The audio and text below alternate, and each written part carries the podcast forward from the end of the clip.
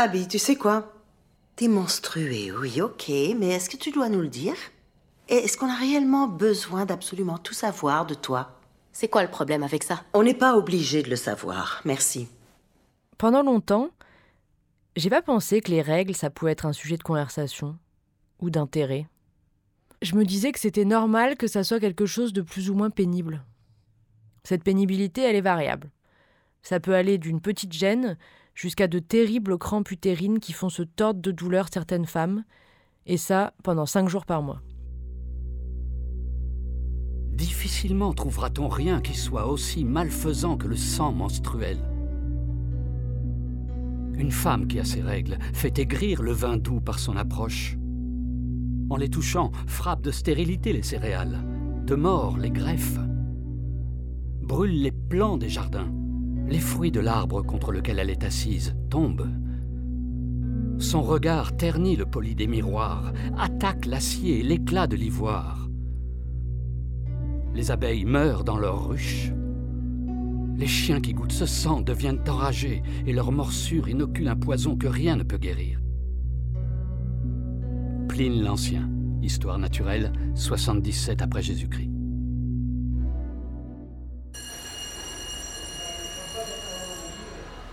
À l'âge de 16 ans, je me souviens avoir un jour couru jusqu'aux toilettes du lycée avec un mal de ventre insupportable. J'ai trouvé juste à temps la cuvette des toilettes pour vomir. Après, je me suis assise sur le sol, incapable de bouger. La douleur a été tellement forte que j'ai perdu la vue. Je pouvais plus me relever. Ça a duré une minute ou deux et j'ai eu très peur. Et puis je me suis remise à voir. Voilà, ça peut être ça les règles. On appelle ça l'expérience collective féminine. Euh, les serviettes jetables, oui, je pense que quand je me suis mariée, euh, elles existaient. Mais même du temps où j'étais en pension, elles existaient. Mais euh, on n'avait pas le droit de, de les utiliser. La personne qu'on entend, c'est Nicole, ma grand-mère. Elle a 81 ans. Donc ça, c'était en 1955. Et elles étaient comme celles de maintenant? Et là, c'est Malou, ma petite cousine. Je ne sais pas comment sont celles de maintenant. Les dernières que tu as vues. Ça fait 30 ans que je suis ménopausée, même plus que ça. Donc euh, je n'ai pas je n'ai plus de serviette hygiénique. Et à ton avis, nous, comment on fait? Comment c'est pour des jeunes femmes aujourd'hui d'avoir leurs règles? Ben, Je ne sais pas parce qu'il paraît que c'est très malsain de mettre les, les tampons. J'ai lu que c'était vraiment euh, très mauvais. Alors vous devez utiliser des serviettes hygiéniques, certainement. Y a-t-il une autre solution? En général, on commence avec les serviettes et les tampons. Mais après, il y a d'autres choses qui existent. Malou, elle aime beaucoup parler des règles. Comme la cup. Elle aime bien faire preuve de pédagogie, sensibiliser les gens à la question. Est-ce que tu as déjà entendu parler de la jamais. Je sais que ça veut dire une tasse.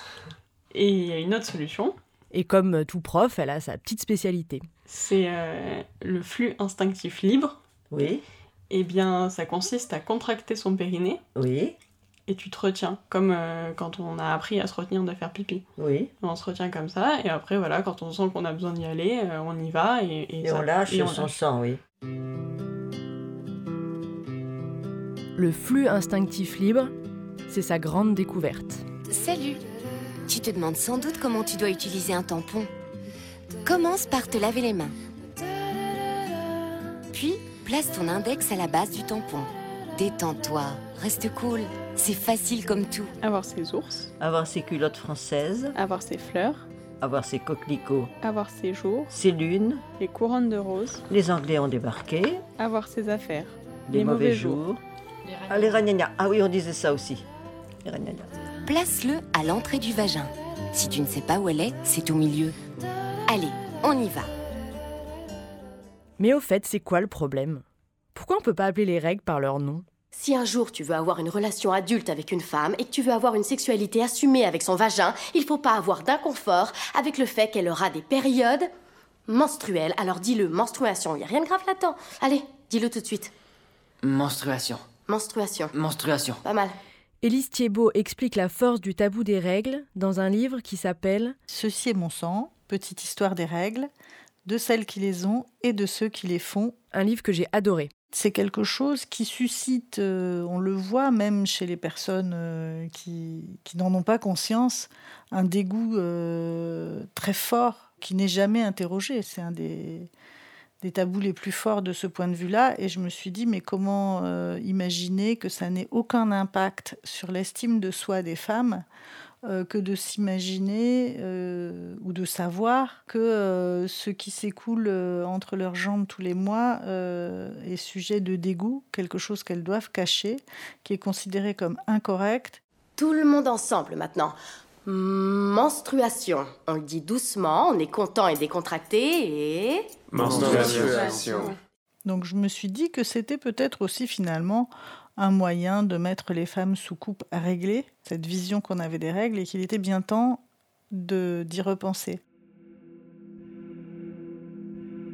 C'est au moment des menstrues que les malins esprits portent leur coup alors que la souillure externe éveille en l'âme des pensées qui la portent au mal et l'expose à succomber plus facilement.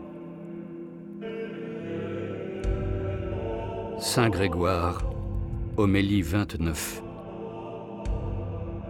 5e siècle après Jésus-Christ.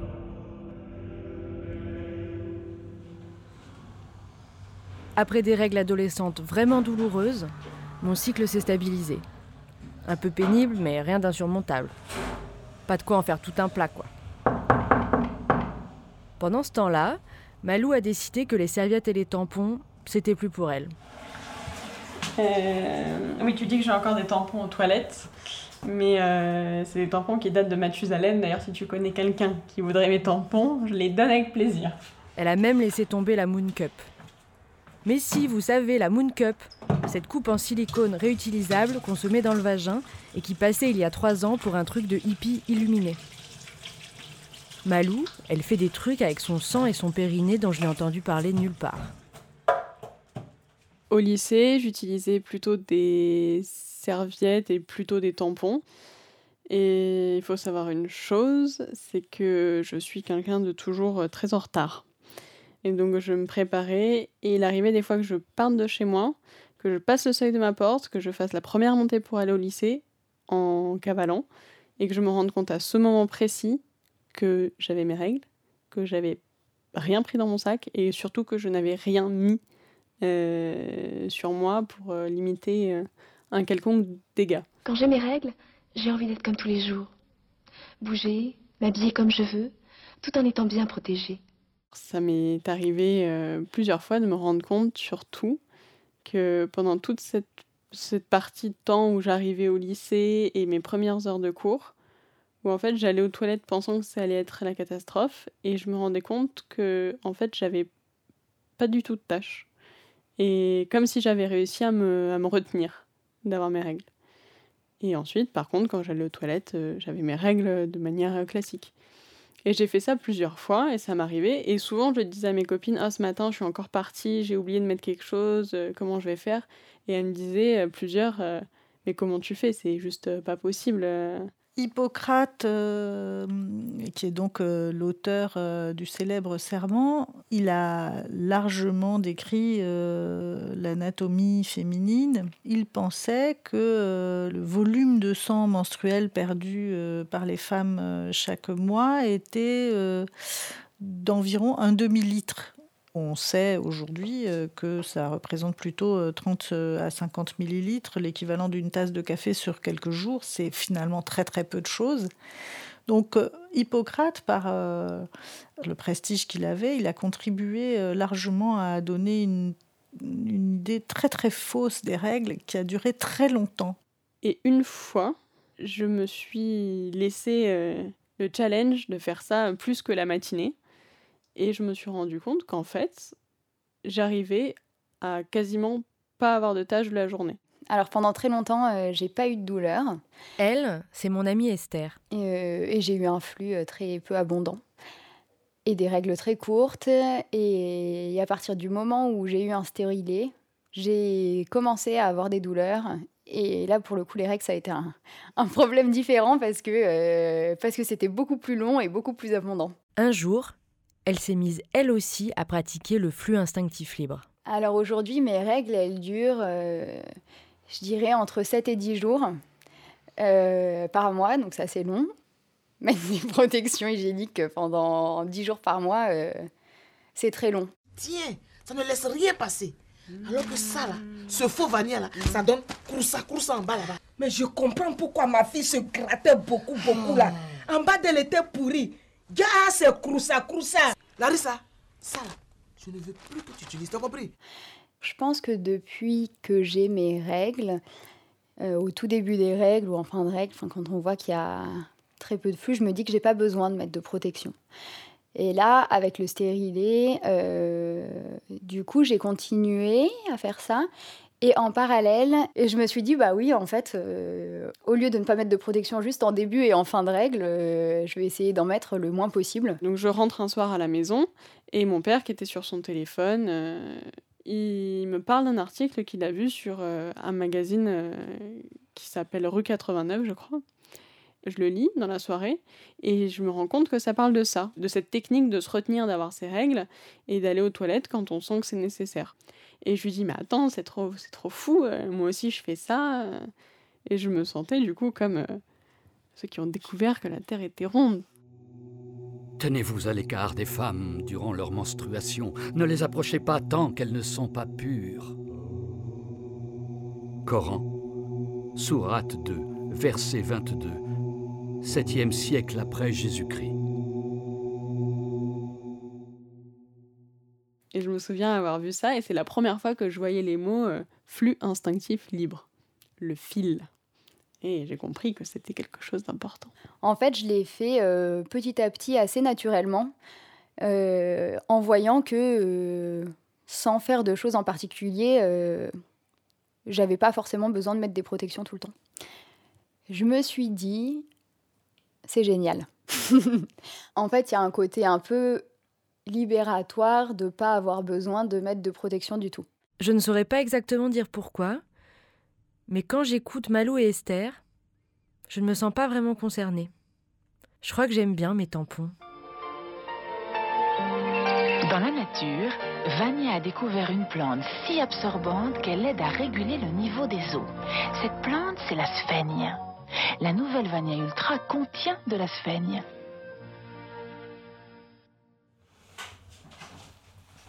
Là et là. J'ai chaud.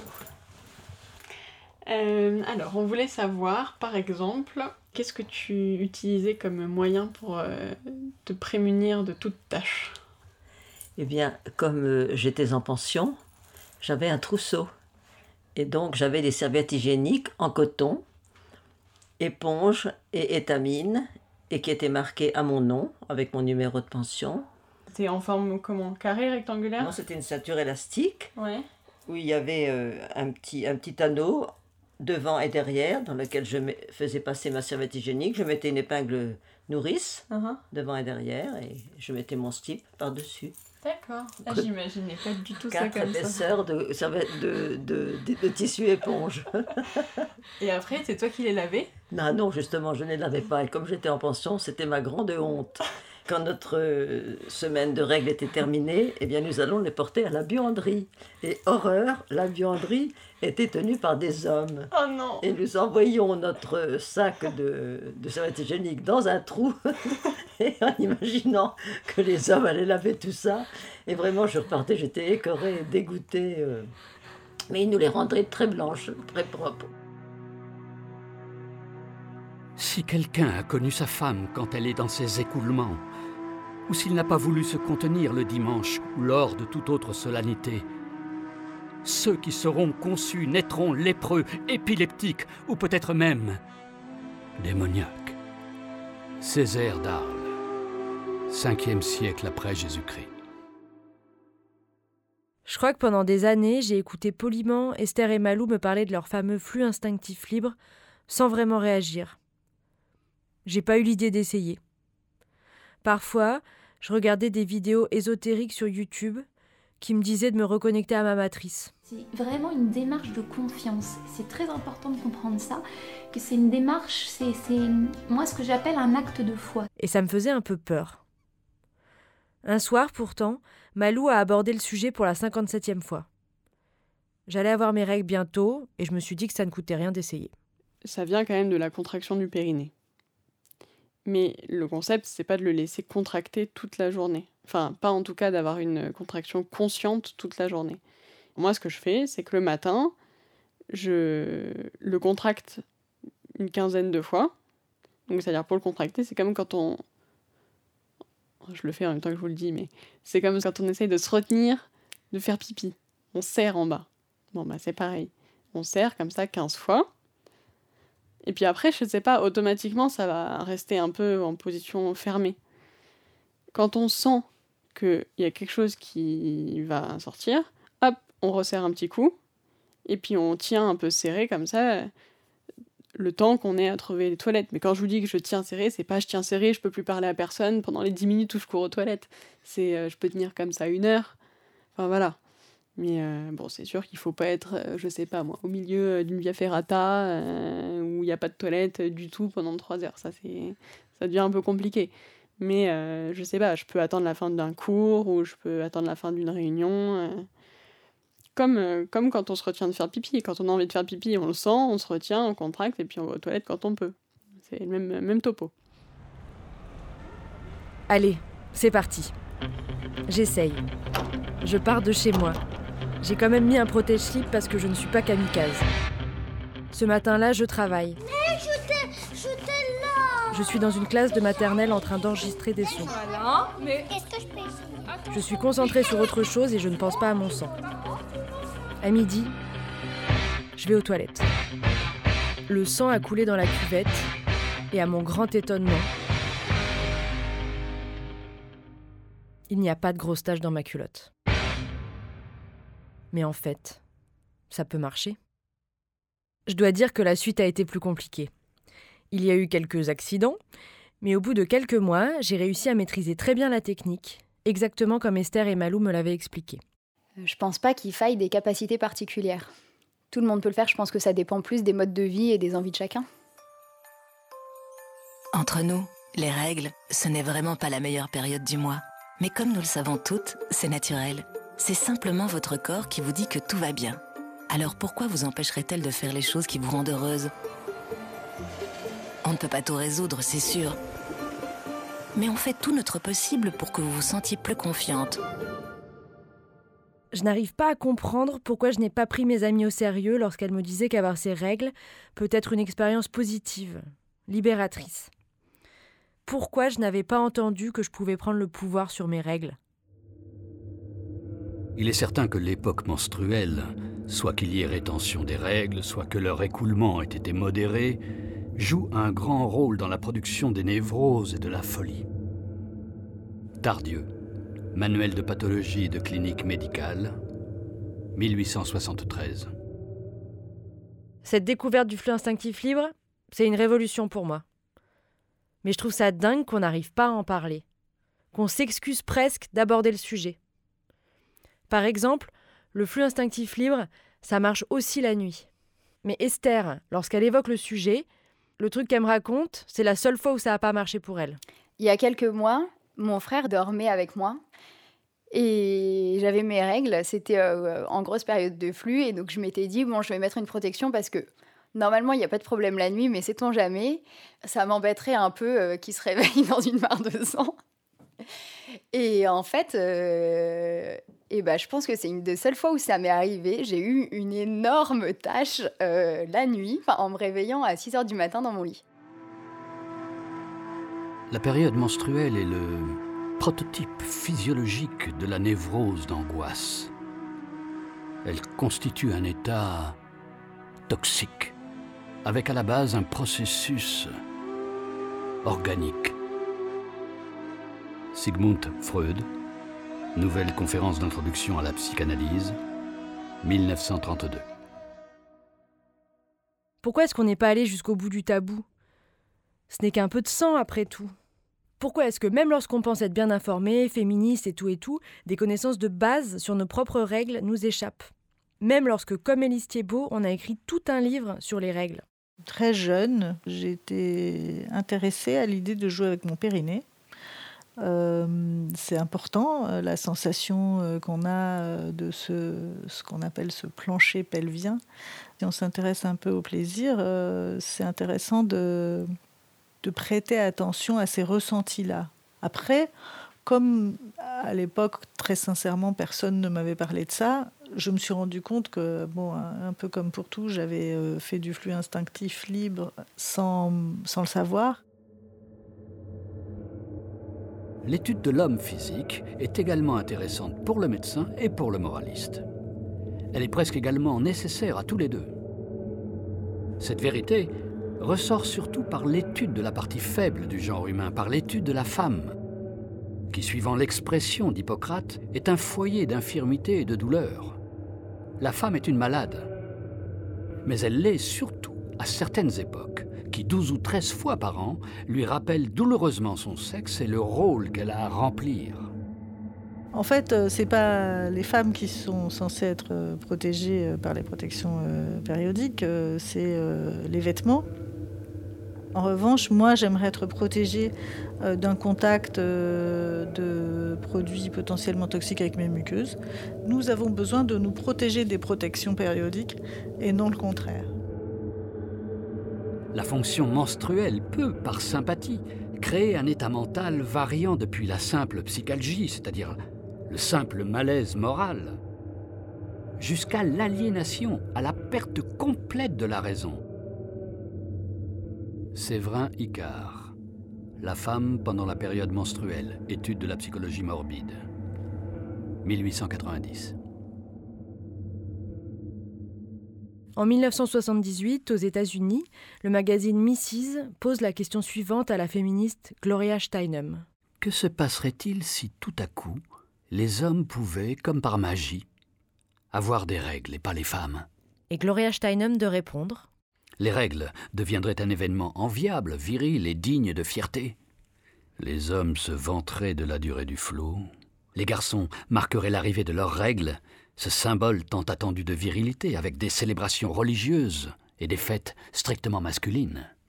Le Congrès créerait un institut national de dysménorrhée pour combattre les douleurs menstruelles et le gouvernement fournirait les fonds pour des protections sanitaires gratuites.